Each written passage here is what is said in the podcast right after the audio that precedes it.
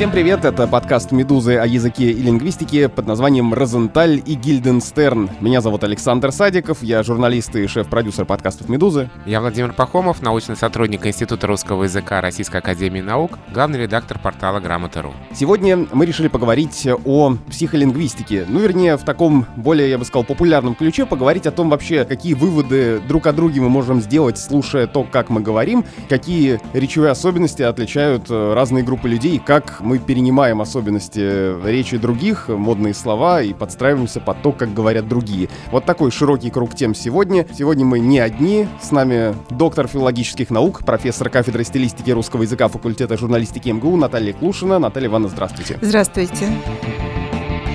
Но прежде чем мы начнем э, подробный обстоятельный разговор, важная информация от партнера этого эпизода. Какого рода слово кофе? Лингвистов об этом спрашивают постоянно. В образцовой речи кофе мужского рода, а в разговорной – среднего. И так уже много десятилетий. Это отмечено еще в словаре Ушакова 30-х годов. Поэтому вариант «черное кофе» не эталонный, но и не ошибочный. А для вас кофе мужского рода или среднего? Обсудите это за чашкой кофе «Жардин». «Жардин» выпускает кофе во всех форматах – растворимый, жареный и в капсулах. Пройдите тест на сайте «Жардин», чтобы узнать, какой кофе вам подходит. Ссылку на тест вы найдете в описании эпизода на сайте «Медузы». Чем вообще занимается психолингвистика и что в данном случае лингвистов интересует? Психолингвистика – это, можно сказать, что это раздел лингвистики, который занимается изучением языка как психического феномена. Дело в том, что очень долгое время лингвистика занималась изучением структуры языка, и сейчас занимается. То есть есть разные направления. Лингвистика – это вот большое-большое такое э, научное поле деятельности, и оно выходит в разные, можно сказать, дисциплины научные. Так вот, большое место занимает занимает структурная лингвистика, когда язык изучается как система систем. Морфология, лексика, словообразование, синтаксис. То есть как отдельные специфические правила, по которым будет потом строиться наша речь. И вот структурная лингвистика, она изучает язык как самостоятельный такой вот э, инструмент, самостоятельный инструмент. Очень важно учение Фердинанда де Сосюра, который первый предложил отличать э, язык и речь. Две такие сущности. Сейчас для меня это очень важно важно, потому что я все время путаю трех людей Фердинанда де Сосюра, Бадуэна де Куртене и Пьера де Кубертена. Кто-то из них занимается лингвистикой, кто-то придумал Олимпийские игры современные, а кто-то еще что-то. Так вот, Фердинанд де Сосюр, он как раз вошел э, в нашу науку именно с такой интересной очень концепцией э, разделения языка и речи. То есть э, язык и речь. Язык как инструмент, то, что я сказала, чем занимается сейчас структурная лингвистика. А речь – это то, что говорится вот э, с применением языка на самом деле. Почему это было очень важно? Потому что язык как инструмент исключает человека из своего изучения. То есть человек как бы, мы не обращаем внимания, это отвлеченная структура языка, и человеку там нет места. А когда мы говорим о речи, то тут как раз э, в центре оказывается именно человек. Его психика, его э, ментальные способности, его социальное положение. И вот с этого момента э, как раз э, стали развиваться такие смежные дисциплины, как социолингвистика, ну, то, что мы говорим сейчас, психолингвистика, то, что называется там когнитивная лингвистика, то есть все, что изучает феномен человека через его речь. Но тут сразу вопрос у меня возникает, а что, неужели мы можем как-то взять язык и посмотреть на язык в вакууме, да, ну то есть отделить его от э, речевой практики, это же, наверное, невозможно. То есть какой смысл изучать э, что-то такое абстрактное, когда действительно наиболее актуальным и востребованным э, является изучение вот того, как мы на самом деле говорим сегодня, как мы говорим друг с другом. Это сейчас так кажется. А на самом деле действительно изучение языка, изучение языка, оно как структуры, это очень сходно э, с математическими моделями похоже. То есть чтобы понять, как функционирует сама система, нам нам человек не нужен, потому что как мы склоняем или спрягаем какие-то слова, да, как мы их соединяем, зачем нам тут человек? Это есть определенные правила, которые человек усваивает э, с детства, и вот когда мы отличаем язык от речи, то как раз язык – это то, что усвоено нами, как школьные правила какие-то, орфографические, пунктуационные, как э, правила стилистики, то есть как какая-то система.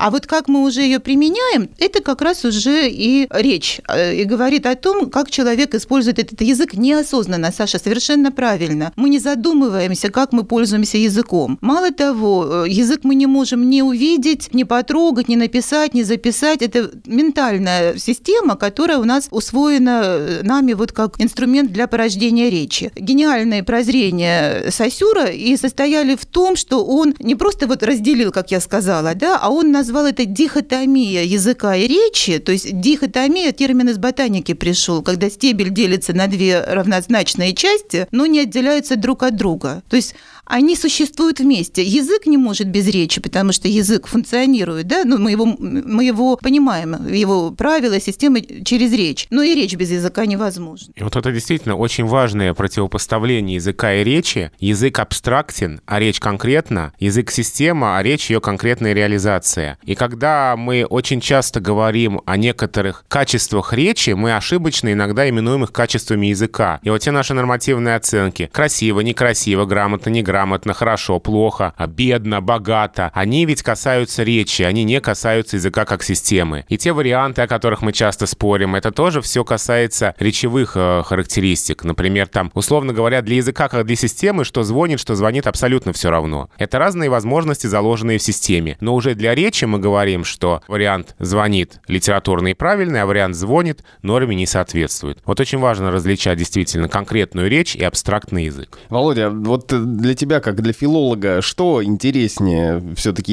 язык, э, система язык в вакууме или язык в значении речь? Ну, интересно, конечно, на самом деле и то, и другое. Но поскольку я много лет связан с, с порталом Грамота.ру, а на портал Грамота.ру приходят вопросы самые разные, но все-таки в первую очередь связанные с понятием правильности, как правильно, как лучше сказать, как лучше написать, где поставить те или иные знаки, то, наверное, мы здесь больше имеем дело с речью, с устной речью, с письменной речью, с понятием культуры речи.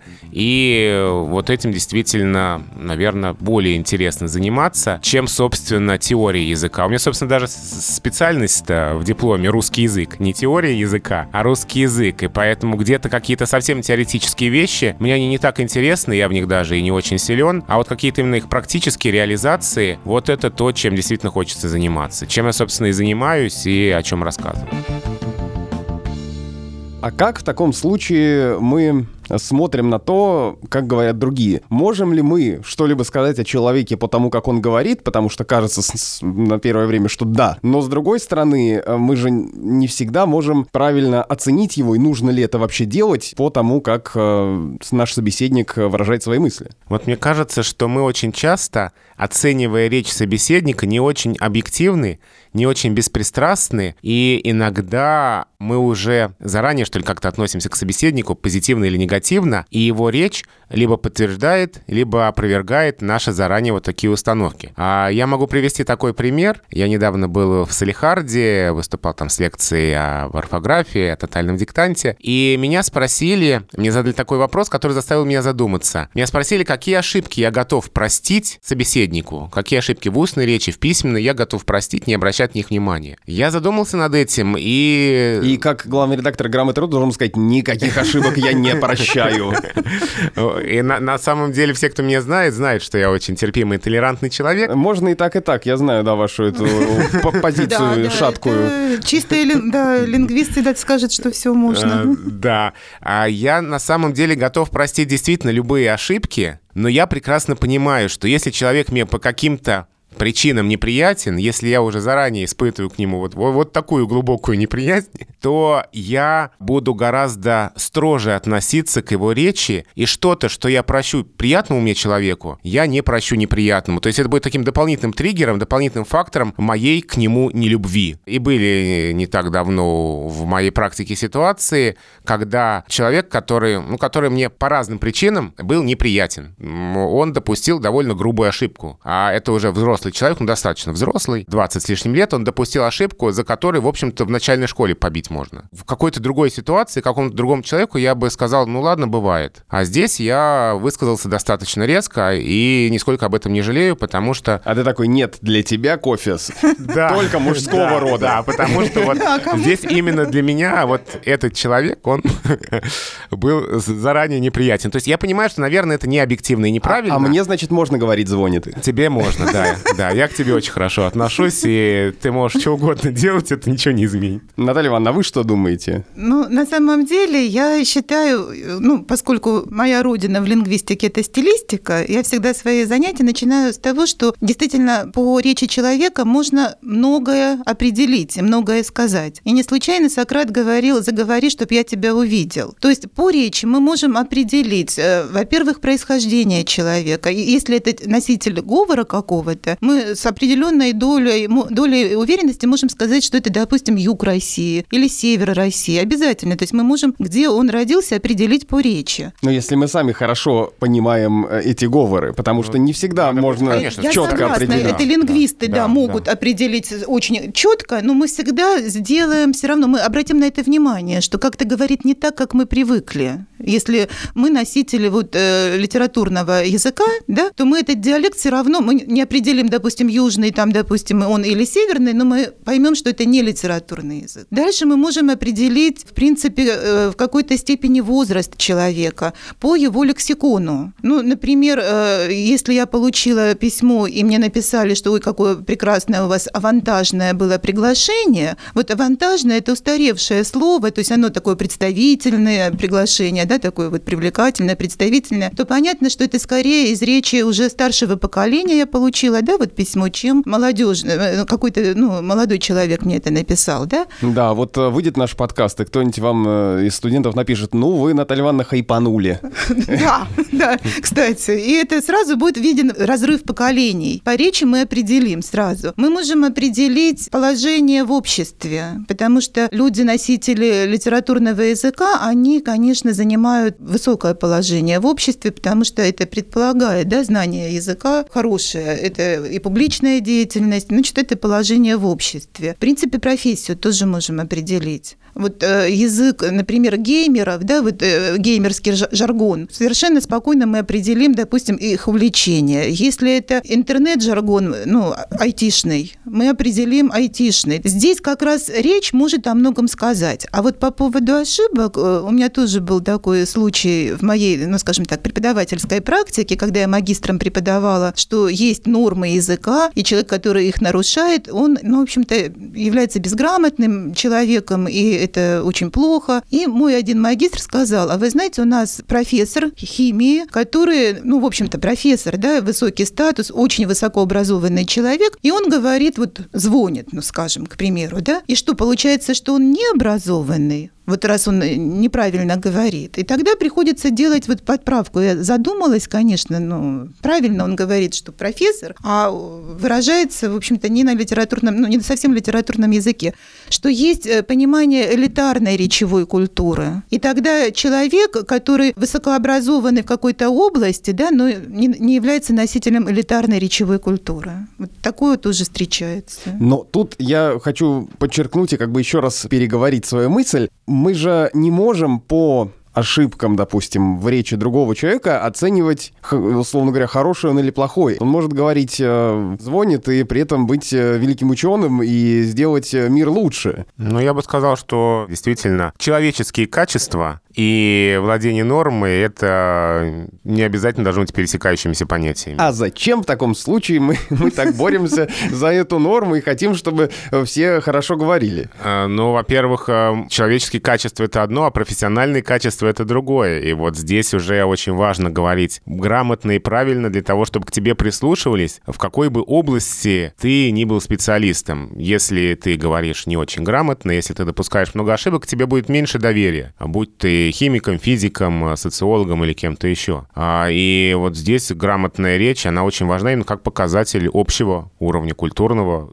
профессионального уровня человека. В этом смысле к филологам, кажется, повышенные требования, потому что раз мы занимаемся языком, вот здесь вот мы уже не имеем права что-то сказать неправильно, да, не имеем права на ошибку. И очень часто вот именно так подходят э, люди к филологам с ожиданием, что уж филолог-то все знает о языке. Он знает, как произносятся все слова, как пишутся все слова, и ни в коем случае он э, не имеет права засомневаться, ошибиться. Кстати, интересно, что когда мне задают какие-то вопросы о произношении, о правописании слов, э, я очень часто говорю, сейчас посмотрю в словарях на грамоте, и это почему-то людей очень удивляет. Как Считается, что да? вы сами да, уже справочник да, и должны да. все знать. Но в орфографическом словаре академическом 200 тысяч слов. Да, да компьютер а, только может. А у слов есть еще у многих несколько форм. И есть трудности не в начальной форме, а в других формах. И это получается э, сотни тысяч форм, и невозможно знать все. Никто не может знать все, ни, ни один филолог, конечно, тоже, поэтому лучше всякий раз к словарю обращаться. Собственно, тут, э, конечно, грех себя с кем-то сравнивать, но когда меня несколько раз спрашивали, куда я обращаюсь, я говорю, что я смотрю на грамоте, ну, и почему-то да. я всякий раз в это время, в этот момент вспоминаю Дмитрия Николаевича Ушакова, который на вопросы, как правильно говорить, писать, э, отвечал, минутку посмотрю в своем словаре. Ни а в коем я... случае не сравнивай себя с Дмитрием Николаевичем. А я вспоминаю, как э, Григорий Яковлевич Солганик, который долгое время руководил нашей кафедрой стилистики, рассказывал про Берзенталь. Когда задавались вопросы тоже, как правильно, так или так, он говорил, ну сейчас мы с Григорием Яковлевичем решим как, и вам скажем, потому что варианты, да, вот которые предполагались э, в практической стилистике, которую создавали как раз Розенталь, да, и вот э, другие коллеги нашей кафедры, он предполагает варианты, что можно и так, можно и по-другому сказать. Главное, чтобы мысль была выражена точно. Скажем еще раз, что этот год юбилейный, 120 да, лет со дня да, рождения да, Розенталя в 2020 году. Мы им гордимся. Поскольку мы в одном из выпусков выясняли, что нет точной даты, то мы целый год отмечаем 120-летие Розенталя. Да, это правильно, он того заслуживает, конечно. Возвращаясь к вопросу об ошибках, мне кажется, то, что у многих э, вызывает э, некое внутреннее противоречие. Нужно ли поправлять человека, если ты слышишь, что он допустил какую-то ошибку? Если да, то как корректно это сделать? Или вообще пусть говорит как хочет, мы просто про себя знаем, что правильно так и так? Ну, мне здесь сложно отвечать, поскольку у меня такая профессия. И я знаю, что мои коллеги, даже если слышат в метро, поправляют. Что не сказали неправильно. Но это вот такая профессиональная деформация на самом деле. Ну, и я бы здесь, конечно, конечно, немножечко разные типы ошибок не смешивала бы, а разделила, потому что есть ошибки, которые на самом деле не ошибки, а они вот эм, психологически обусловленные. Э, если мы волнуемся, если у нас нет времени, если мы не очень настроились на какую-то да, вот длинную красивую речь, если она не подготовленная, спонтанная. То есть то, что в стилистике говорят о том, что э, есть какие-то ошибки, нарушающие норму. Вот мы все привыкли, что тавтология, да, повторение однокоренных слов – это ужасная ошибка, ее надо избегать. Или плеоназмы, да, повторение, там, допустим, э, если тавтология масло масляное, плеоназм – монументальный памятник, повторение смысла, но в разных словах, то на самом деле мы понимаем, что это могут быть и не ошибки, если они обусловлены э, чисто психологически, потому что какое-то слово, которое мы употребляем, оно у нас остается в нашем ментальном лексиконе, и мы все равно его будем все время повторять. И здесь надо отрефлексировать просто просто потом проверить и вычеркнуть. Это не потому, что мы не знаем синонимов, это не потому, что мы вот такие беспомощные. А тут есть вот такой момент психолингвистический, действительно, когда просто эти слова у нас сейчас вот в голове, мы их записали, и все время оно, это слово у нас крутится. Ну и есть такие, мы говорим, структурно обусловленные, тоже не ошибки, мы их не относим к ошибкам. Например, ну, разве можно назвать тавтологией, например, старый старик, если это сказка, да, там, или плеоназм, э, разве можно сказать путь, э, дорога или правда истина? Это те вещи, которые не являются плеоназмами, а наоборот настраивают на какую-нибудь э, долгую нарацию, на какой-то да, вот рассказ э, с помощью вот повторов, который должен усваиваться. То есть вот здесь всегда есть тонкая грань. Ошибка или это все-таки не ошибка? прием. Прием, да, да или психологическое вот какое-то вот такое состояние. Очень часто довольно строго носители языка оценивают, выучили, что тавтология – это действительно грубая ошибка, и хотят избавиться от любой избыточности даже там, где она нужна. И вот э, руководствуясь такими, в общем-то, благими намерениями, э, считают неправильными сочетания типа подняться вверх, спуститься вниз и даже идти пешком. Говорят, как еще можно идти, как не пешком? Но мы это прекрасно понимаем, что идти пешком совершенно нормальное сочетание, и спуститься вниз, и подняться вверх по лестнице, в общем, тоже это нормально. И поэтому действительно здесь не надо так сурово вычеркивать из речи все, что кажется избыточным. А и действительно устная речь тем и отличается от письменной, что она не подготовленная, письменную речь мы заранее можем подготовить, взять словарь синонимов и э, сделать все очень красиво, и так, чтобы слова не повторялись, и так, чтобы речь лилась. А в устной речи это действительно гораздо сложнее сделать, потому что мы ее придумываем прямо сейчас, здесь, на месте. Да, она спонтанная. И когда да. у нас действительно какие-то слова нам более близкие, они могут и воспроизводиться более регулярно. Это да. совершенно нормально. И вот поэтому тоже можно определить человека по его э, лексикону, да, по его запасу слов, какие он слова любит, какие он сам использует. Это тоже, в общем-то, характеристика определенного человека. Потому что, ну, не случайно Элочка, людоедка, да, определенный э, вот этот лексикон, как написал Ильф Петров, э, существа с воображением дятла. То есть вот оно, да, вот только хо-хо, там хихи. И приходилось Остапу Бендеру, чтобы она его поняла, переходить на ее же вот эти вот, э, на ее лексикон, говорить ее же словами. Кстати, я помню, что в детстве э, мне подсказывали какие-то взрослые прием, э, который на самом деле, мне кажется, сейчас уже не актуален, и я просто более терпим к ошибкам. Как поправить собеседника, чтобы это вот было вроде как и нормально. Если вам кто-то говорит что-либо с ошибкой, ну, это речь в первую очередь о каких-то ошибках в ударениях, в произношении, еще вот такие какие-то, то надо сказать, э, переспросить или что-то сказать в ответ с правильным вариантом. Но это, мне- как мне кажется, никак не мотивирует собеседника понять, что тот вариант правильный или нет, но таким образом э, вы покажете, что вы-то знаете, как надо. Я проверял, не работает. Потому что авторитет должен быть, да? То есть д- должен быть определенный авторитет у человека, который поправляет. Ну и должен быть какой-то, видимо, настрой собеседника. Кто-то мне сказал, да, а он позвонит мне сегодня. Я говорю, да-да-да, он позвонит, но человеку это, в общем, все равно. Говорят, надо дождаться вопроса, а почему ты так говоришь? И тогда уже рассказать. Но я думаю, что это только в, не- в очень немногих случаях э, сработает, когда с какое-то ударение будет совсем необычным, непривычным, тогда, может быть, по- последует этот вопрос.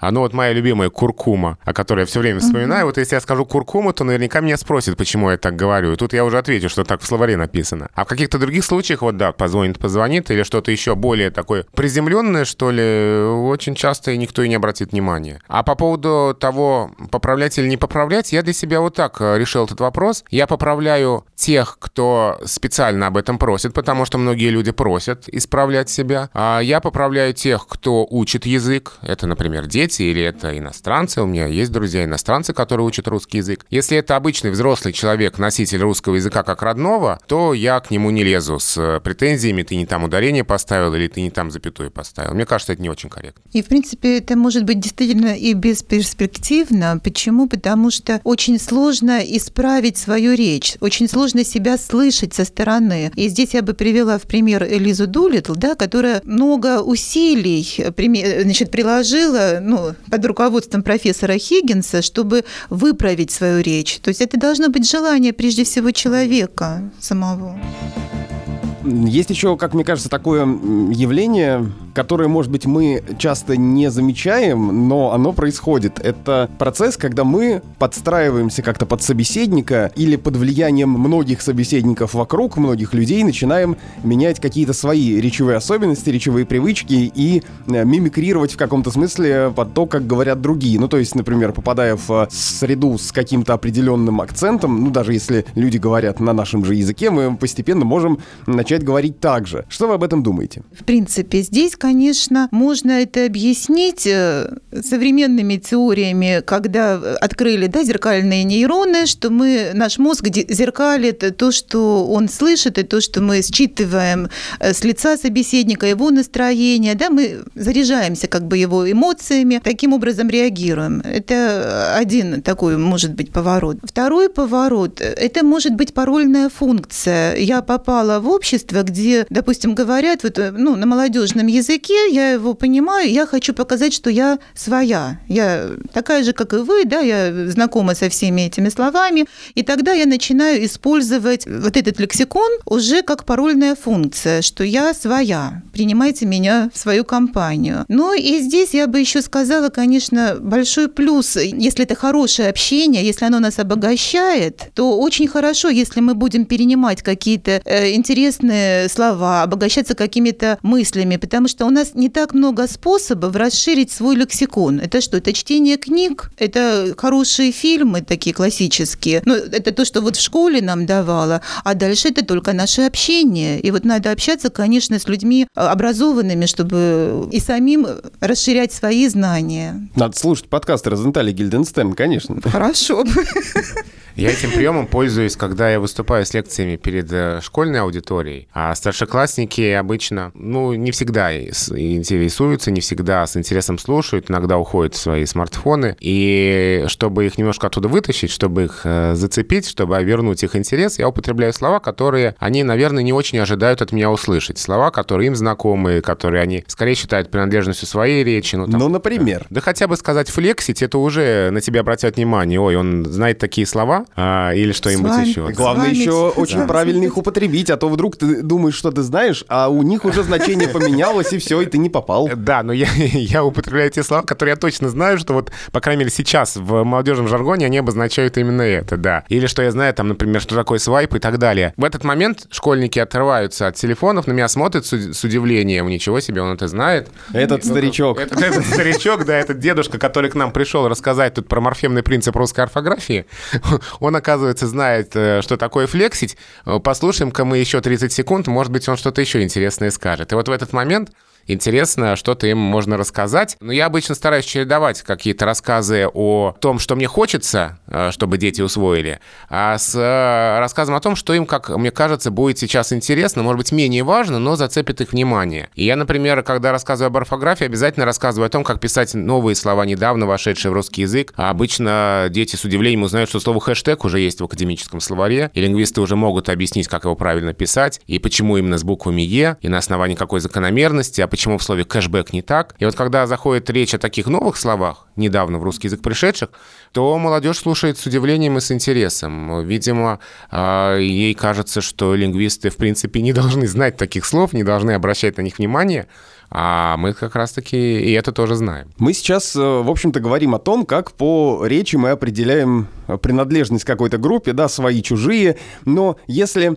э, мы хотим как-то, вот как ты рассказываешь, э, обратить внимание какой-то группы э, на себя и начинаем употреблять слова, которые знакомы этому сообществу, этой группе, но ведь это не значит, что они примут нас за своего. Особенно, ну, то есть странно, если э, пожилой человек начнет вдруг э, разговаривать таким языком, каким говорит молодежь, а она же не ну, примет его смешно, как конечно, да. своего человека. То есть здесь тоже все-таки есть какие-то границы. Конечно, нет, это будет смешно, да, поколенческий да. разрыв существует, и как раз раньше, вот немножечко раньше мы говорили в передаче о норме, да, зачем они нам нужны, чтобы как раз этот разрыв уменьшался. Если каждое поколение будет создавать свои нормы, то мы бабушку и дедушку не поймем в скором времени, потому что очень быстро сейчас обновляется язык, и это очень действительно как-то влияет на связь между поколениями. И я бы вернулась к тому, что э, можно о речи, да, можно о контексте, о том, в каком контексте живет человек, судить о нем самом, о круге его книг, э, чтения. Вспомним, как э, Татьяна Ларина пришла в кабинет тогда к Онегину, и по книгам в этой библиотеке она поняла, да, она искала, она хотела понять, что же это за человек. И даже уже по кругу чтения она смогла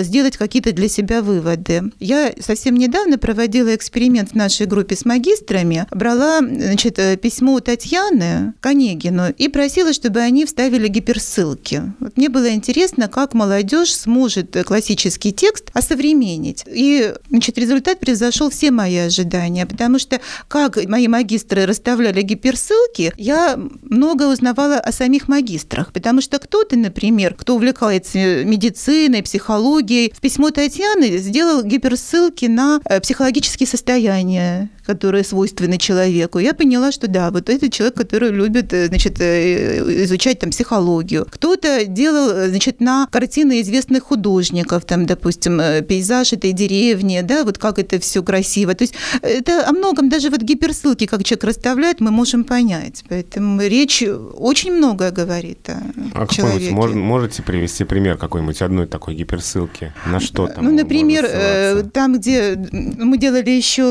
о воспитании девушек, допустим, в домах, да, в дворянских семьях, была ссылка на книгу, которая была, значит, выходила в XIX веке. То есть очень много. Молодые люди, которые расставляли гиперссылки в письмо Онегина Татьяне, там, где он говорил о гибели Ленского, делали ссылку на картину, где, значит, похоронен Ленский, нарисована могила Ленского. Ну, в общем, фантазия, ну, здорово, да, да, очень да. такая живая, воображение очень хорошее, но тут даже я бы не о воображении, а именно о личности, которая раскрывается через слова, через образы, через ассоциации. Это очень интересно, и этим занимается как раз вот психолингвистика, ну и в какой-то степени стилистика это изучает. А ведь мы часто попадая в какую-то среду или даже в, не в среду, а более какую-то узкую группу, в, в определенную тусовку, скажем так, какую-то вечеринку определенного круга людей или в какую-то компанию новую, э, в новый офис, мы все равно же подстраиваемся под какие-то речевые привычки и э, воспринимаем лексику людей, которые говорят там. И часто мы одновременно существуем в совершенно разных э, таких лексических и семантических пространствах. То есть на работе мы говорим одним способом, употребляем определенный набор слов, а в другом месте мы говорим совершенно по-другому. Получается, что современному человеку очень важно уметь э, переключаться из этих разных состояний, да. Когда ты сказал одновременно, я понял, что еще и в разных афроэпических вселенных мы, мы тоже существуем. Или выучи, что надо говорить одновременно и употребляй везде, или переключайся одновременно перед микрофоном, а одновременно в живой речи. Да, потому что иногда и действительно действительно наша речь с точки зрения нормативности, она тоже различается в зависимости от того, где мы выступаем. И, наверное, те, кто выступает перед микрофоном, особенно это учитывают, потому что где-то в каких-то случаях мы здесь используем нормы, которых уже не встретишь в живой речи. Они пока еще требуются для того, чтобы речь была эталонной в эфире, но в живой речи от них возможно отступление. И поэтому либо всегда говори как в эфире, но тогда будешь получать иногда удивленные взгляды, либо переключайся. И вот как раз на конференции, на той самой конференции, uh-huh. которую мы с вами, Наталья Ивановна, вспоминали, на а, факультете журналистики, записи, да. На факультете журналистики МГУ. Да, мы с Ольгой Игоревной Северской, выступая в секции «Слова в эфире», рассуждали, кого в себе первым убить. Филолога или журналиста. Очень сложно решить, кого убивать первым. Да никого не надо убивать, пусть и живут все, да. Очень интересная действительно проблема – это социальные роли, да, э, значит, э, личности. То есть в одно и то же время мы выполняем роль журналиста, допустим, роль брата, если если это в семье, да, роль друга. Ну, мы попадаем в разные социальные ситуации. Этим занимается социолингвистика. И на это реагирует, конечно, и наша речь, и то, как мы будем использовать свой лексикон, какой словарный запас у нас, да, то есть мы переключаем коды. В социолингвистике это называется переключение кодов. И это говорит о многогранности личности. И это очень хорошо, если мы можем переключаться. А вот человек, который везде говорит одинаково, и такие случаи мы видим, например, не, это я не потому, что там как-то с каким-то негативным контексте. Жители, допустим, э, деревень, им очень трудно переключать код. Стилистики это и говорят о том, что если развитая языковая личность, то, возможно, она очень легко переключится с научного кода на официальный деловой, потом на разговорный. Применительно к чиновникам, которые пишут зубодробительным языком это, документы, да, возникает вопрос, они дома нормально разговаривают или такими же словами? А это вот было у Горького, когда он вспоминал, как он попросил эм, перевести бывшего сенатора царского, царской России романтическую сказку, перевести с английского на русский, а сенатор э, знал множество языков, но переводил он штампами. Он говорил, я, мне нужна эта красная роза, и я ее добуду непременно, и так далее. То есть и Горький ему объяснял, что так нельзя, но уже перестроиться было тяжело. Мне кажется, что мы часто под влиянием э, окружающих начинаем в какой-то момент э, от них перенимать, ну, может быть, не конкретно от каких-то людей, а вообще это вот э, как некий, не знаю, как вирус, что ли, какие-то слова, какие-то выражения или конструкции. Они в какой-то момент появляются в нашей речи, мы их употребляем, а потом они уходят и заменяются какими-то другими, которые тоже мы где-то подцепили. Ну вот, например, сейчас один из самых ярких тому примеров — это э, супер. Вот эту приставку э, стали лепить уже повсюду ко всем словам.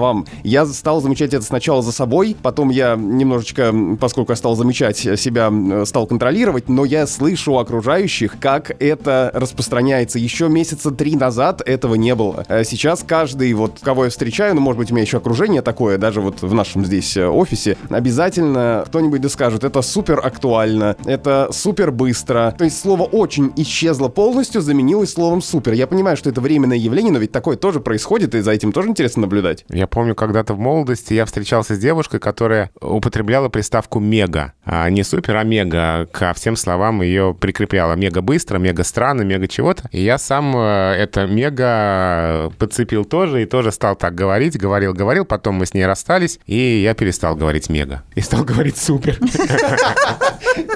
Модные слова.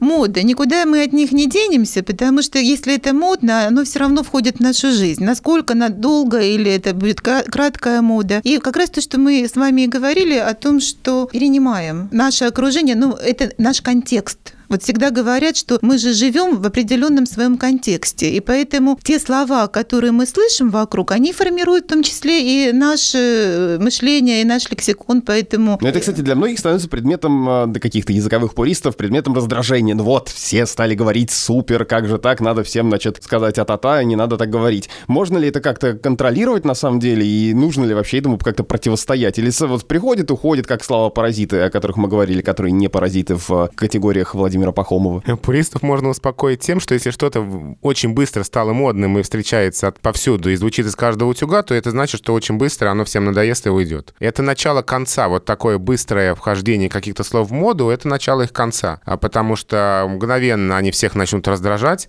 Супер быстро начнут всех раздражать. Супер быстро начнут всех раздражать, да, когда какие-то слова рандомно оказываются такими модными, да, то они уже невероятно раздражают и уже быстро исчезнут и слово «рандомный» опять будет заменяться словом «случайный». И тоже исчезнет, как и любое модное слово. Ну, опять мы говорим, что это в речи, правда же? Потому что конечно, это, да, конечно, в речи. А если речи, да. человек, который, ну, говорит супер, ну, сядет писать какое-то письмо важное, там, он, конечно, это слово отрефлексирует и не будет использовать. Или будет использовать там, где нужно. Супер игра, да, например, да, да или там да, супер игру, да. или что-то такое, где слово приставка супер абсолютно нормально. А, кстати, супер игра как пишется? А, слитно. Приставка супер пишется слитно. То есть во всех даже этих словах новых, в которых мы лепим супер, там везде слитно? Конечно. Новые слова подчиняются орфографическим законам, и приставка супер пишется слитно, какое бы слово дальше не следовало. А если это будет супер-мега быстрый? Тоже слитно. Ну, если только далее не следует, например, прописная буква, потому что перед прописной буквой слитное написание невозможно. А супер-мега быстрый, гипер-супер-мега быстрый и так далее. Сколько это будет хотите, слитно. Да?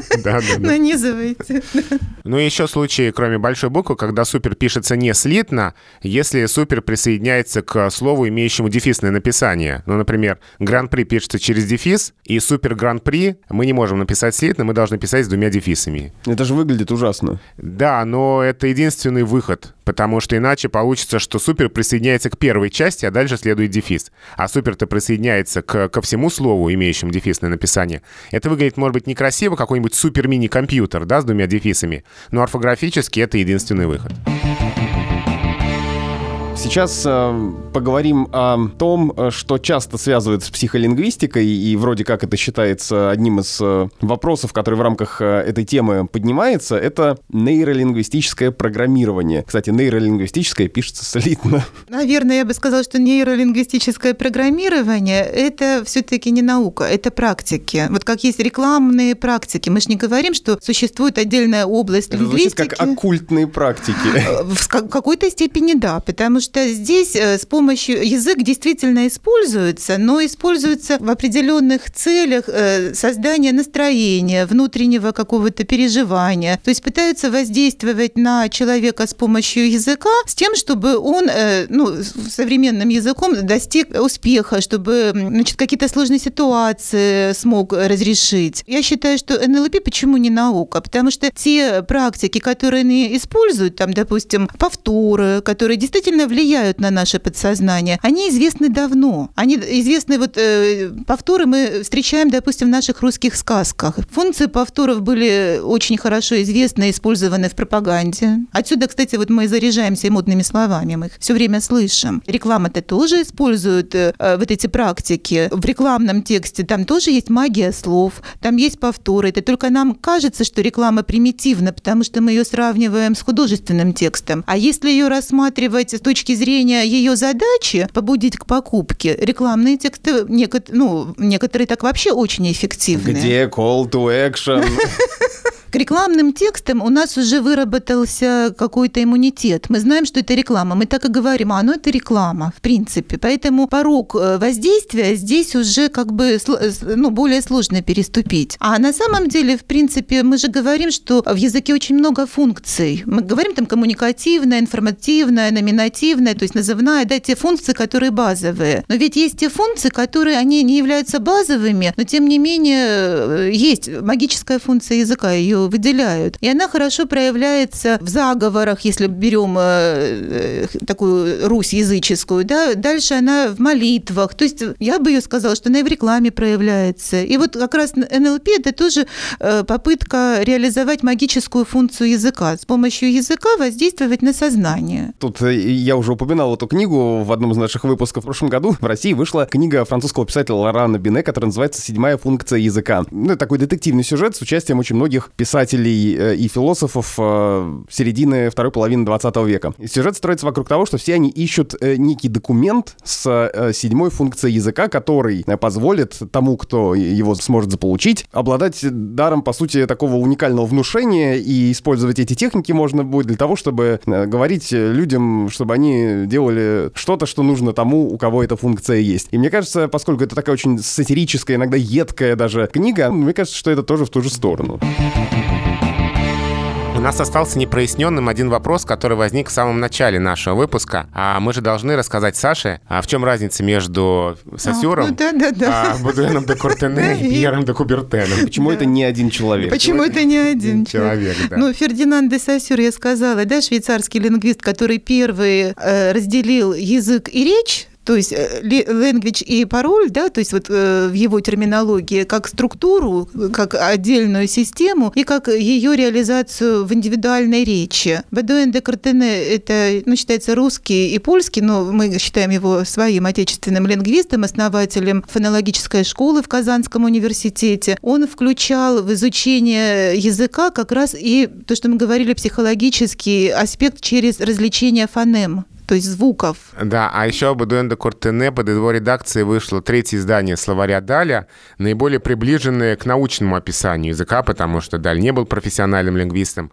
а Эдуэн де Куртене все-таки многое в этом словаре подправил так, чтобы оно более соответствовало научным представлениям о языке. А Пьер де Кубертен, значит, это олимпийское движение? Да, быстрее, выше, сильнее. Как, я... я, как бывший спортивный журналист, путаю их всех, конечно.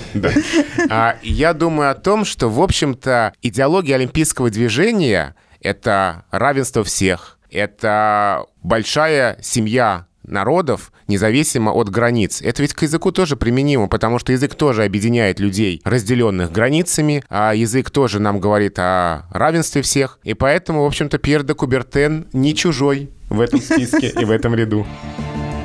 Спасибо, это был подкаст Розентали Гильденстерн, подкаст о языке и лингвистике. Меня зовут Александр Садиков, я журналист и человек, который э, не помнит, кто такой Пьер де Кубертен. Ну, теперь ты запомнит. Обязательно. Я Владимир Пахомов, научный сотрудник Института русского языка Российской Академии Наук, главный редактор портала Грамота.ру. Сегодня мы говорили о разных аспектах э, стилистики и психолингвистики с доктором филологических наук, профессором кафедры стилистики русского языка факультета журналистики МГУ Натальей Клушиной. Наталья Ивановна, спасибо спасибо. Спасибо вам. Напоминаю, что вы можете подписываться на наш, вернее, вы должны подписываться на... Мы призываем вас, или как это еще, мы, мы должны запрограммировать вас на то, чтобы вы подписывались на подкасты «Медузы», в том числе на наш подкаст о русском языке, но и на многие другие, например, на наш новый ежедневный новостной подкаст, который называется «Что случилось?», где ведущие Ксения Миронова и Владислав Горин обсуждают э, одно главное событие дня, которое еще долго останется важным. Пишите нам письма, задавайте вопросы, на которые мы постараемся в наших выпусках обязательно ответить, пишите письма на почту подкаст собакамедуза.io.